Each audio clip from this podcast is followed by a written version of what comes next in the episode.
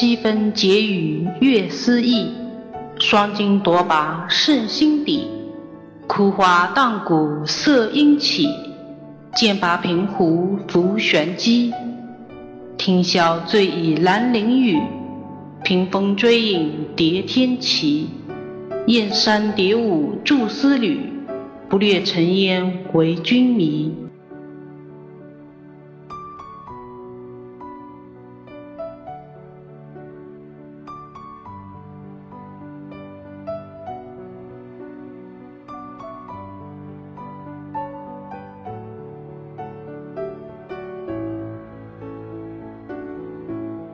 星光灿烂，随风闪亮，丰润着每一个挚爱的心。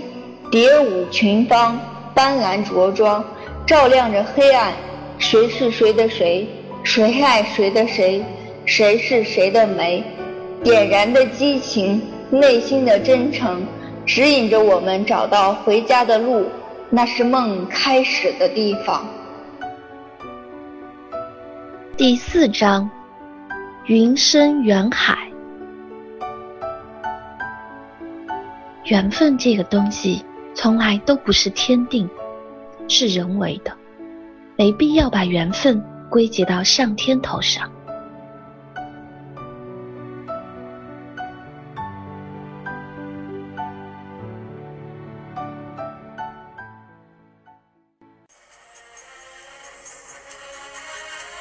二零三零年。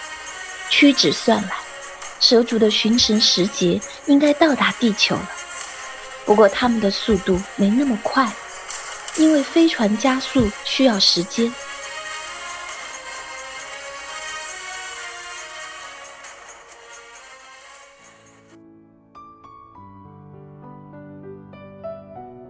我们先不说他们，就是没什么好讲的，单性生物，无性繁殖。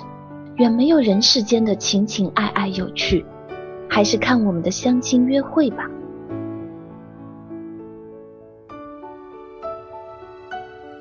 李志明就是个不会恋爱，也不想恋爱的男人。唐杰其实也一样。你想想，一个三十岁不结婚不恋爱的女人，是多么的奇怪。不过见见也好，反正走个过场。比起人类起源与天文问题的重要性，李志明认为这问题远在相亲之上。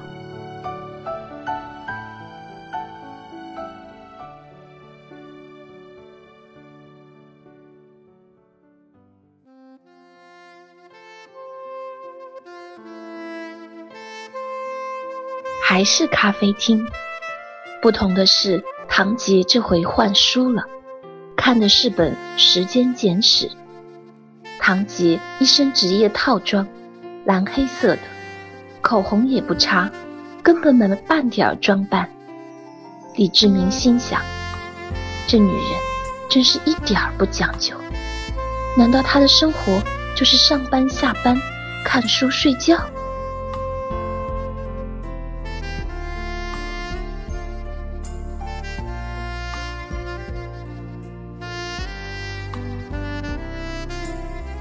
没有？我也是两个眼睛，一个鼻子，不是美女。唐杰抬头瞪了李志明一眼。你要留个长发，化妆下比我吸引力大。没钱整容啊，我。李志明脸一红，解嘲道：“哦，要多少钱？我支援你。可惜了，你不当女人。”唐杰突然抬头向远方看去。您是在说我帅吗？我吧，还可以吧。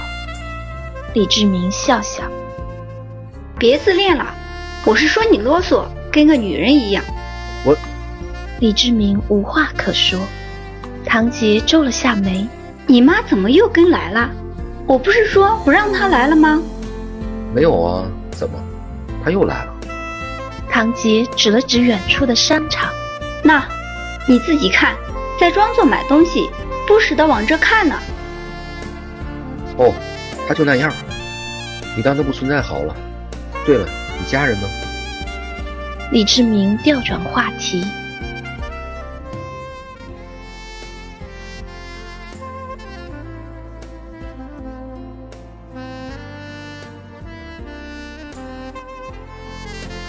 半晌唐杰没有回答。我没有家人了。哦，对不起。要不我们换个地方去玩下？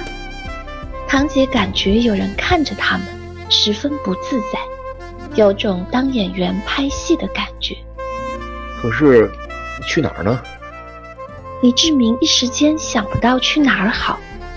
眼前的这个女人爱好什么，他一点也不知道。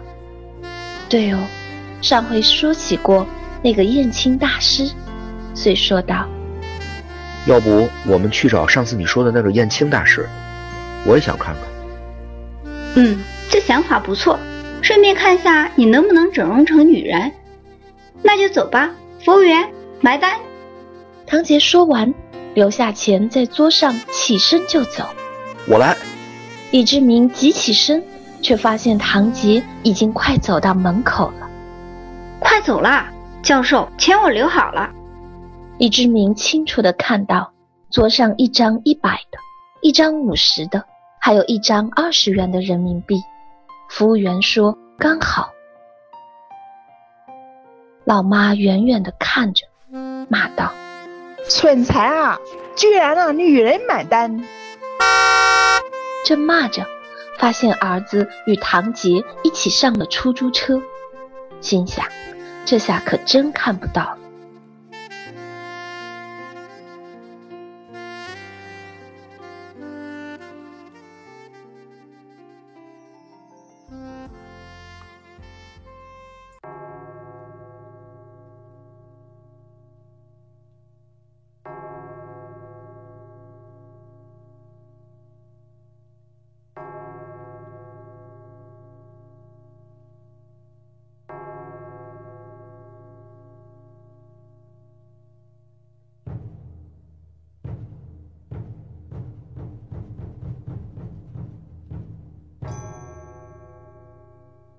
杭州，临安，黄老学派道场，群山环抱之中，几间仿古建筑立在半山，山脚一石头上写着“黄老学派”四个大字，石头缝中插着把剑，大半柄露了石缝中，露在外边的剑柄上写着“群书剑”三个字。李志明突然有种拔出这把剑的想法，遂用手握住剑柄。不可不可，先生不可拔剑！山脚一少年朗声说道。李志明抬头看去，好个少年，约莫十五六岁的年纪，身着淡青色格子上衣，下穿纯白色长裤。手中拿着近一米长的贡香，光洁白攒的脸，水汪汪的大眼睛，胖乎乎的，长得有点像《西游记》中的人参果，看起来有种想摸摸的冲动。哦，不好意思啊，我只是感兴趣。李志明松开双手，堂姐白了他一眼：“先生可姓李，小姐可姓唐。”那少年。看了看李志明和唐杰后，问道：“你你你怎么知道的？”李志明、唐杰不约而同的问道：“师傅说山下有贵人到了，一位姓李，一位姓唐。如果看到有人拔剑，就带他们上来找他。想必师傅说的贵人就是二位啦。”李志明从来不信什么命理八卦。但这时也心中直冒冷汗，唐吉也心中颤抖了下。不过他想的跟李志明想的不一样，他在想，这呆子不会真的是我老公吧？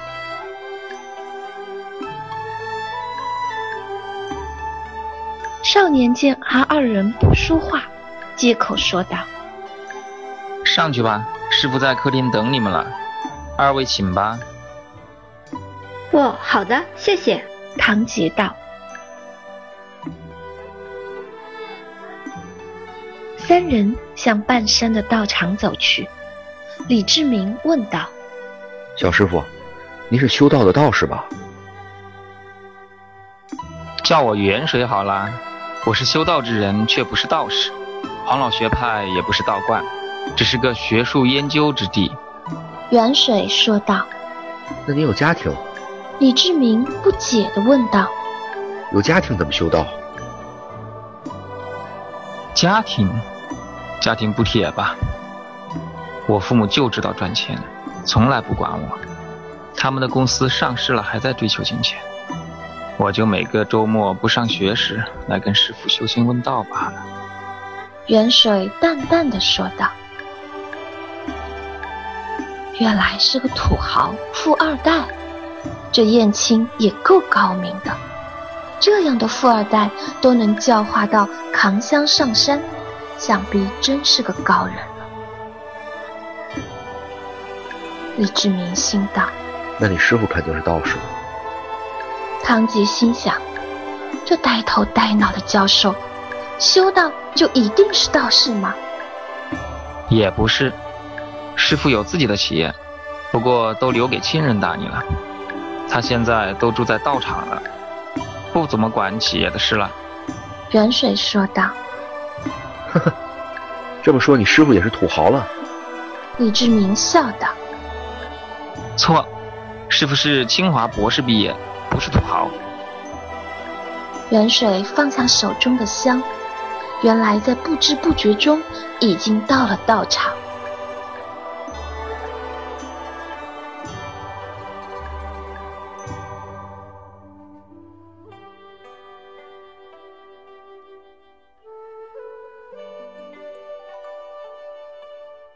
李志明暗暗的喊了下：“这黄老学派。”原来是土豪建的，这掌门人也是土豪，是土豪还是高人还是博士？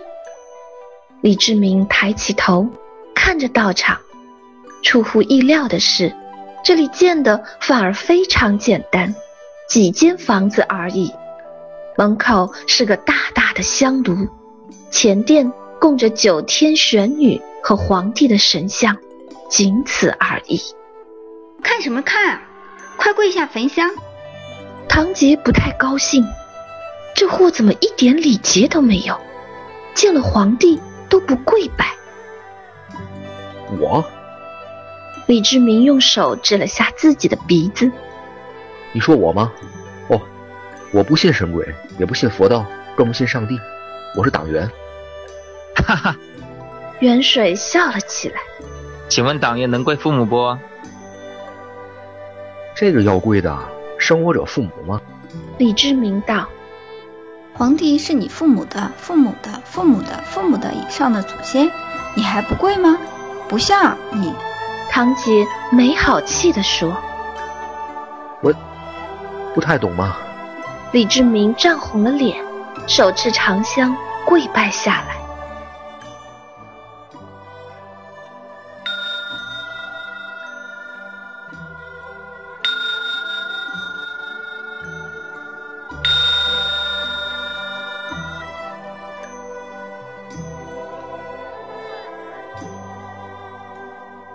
行礼完毕，元水说道：“二位随我进客厅吧，师傅已经在等你们了。”李志明、唐杰随元水进了后厅，这里仍然十分简单：七张椅子，一张办公台，一台笔记本电脑。电脑桌前坐着一青年人，约莫二十七八岁年纪。师傅，李先生、唐小姐到了，我先下去了。远水道。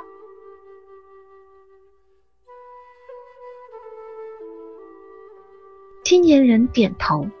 李志明平视过去，好一个仙风道骨的年轻人，身着纯白色短衫、白色长裤，凤眼、剑眉，透体一尘不染，皮肤白里透红。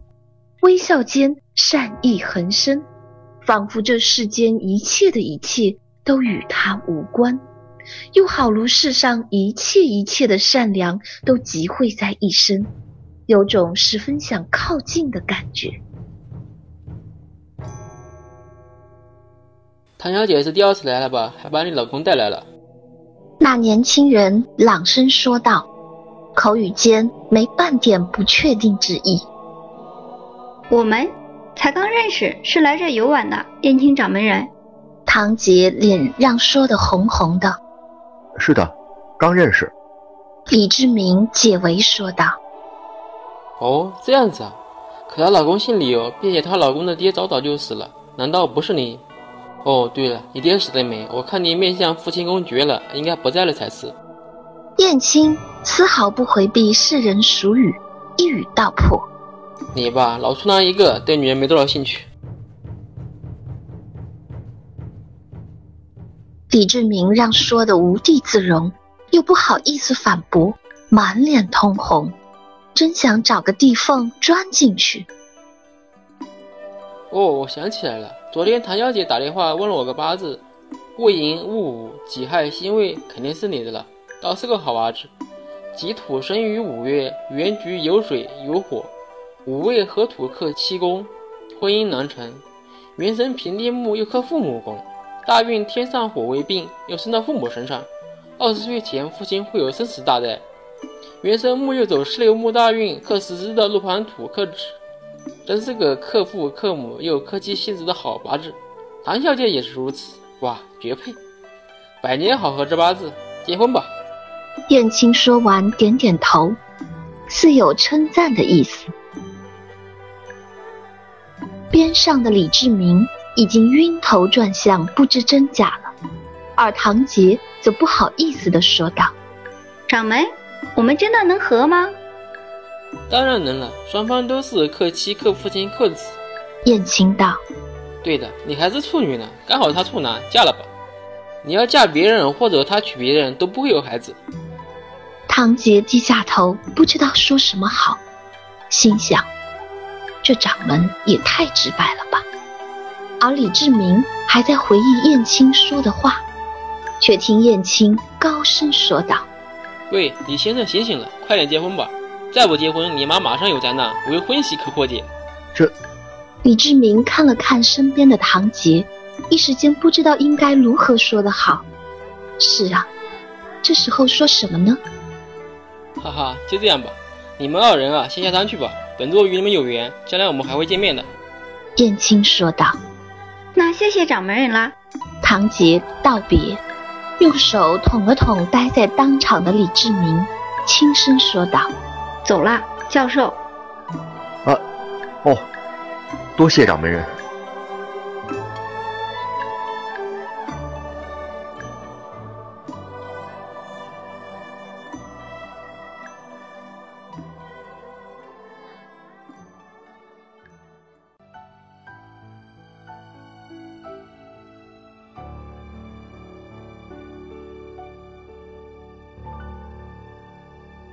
一路归来，二人说不出话来。李志明打破了沉默：“你真的相信他说的话？”这个我不知道了。唐杰在想，三十二岁的老处男教授的问题真够累的。我觉得不可信。虽然李志明口中说着，但心中还在颤抖着。不过想想要娶三十岁的老处女，也是醉了。那就不信的好，以后不要联系了吧。唐杰脸一红，却是心中有些不舍。哦，那我母亲怎么办？李志明脱口而出：“你不是不相信吗？”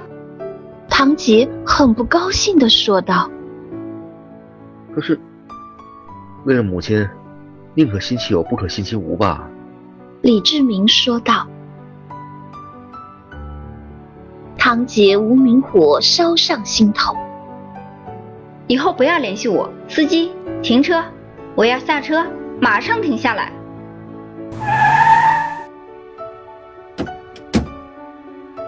唐杰下车就走，头也不回的换了辆的士离开了。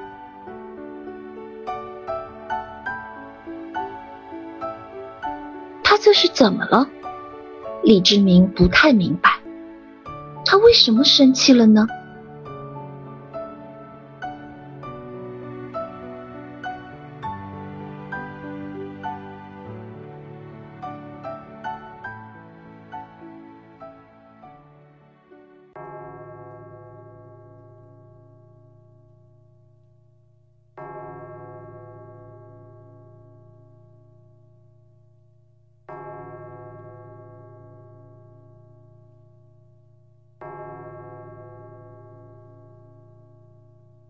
黄老学派到场。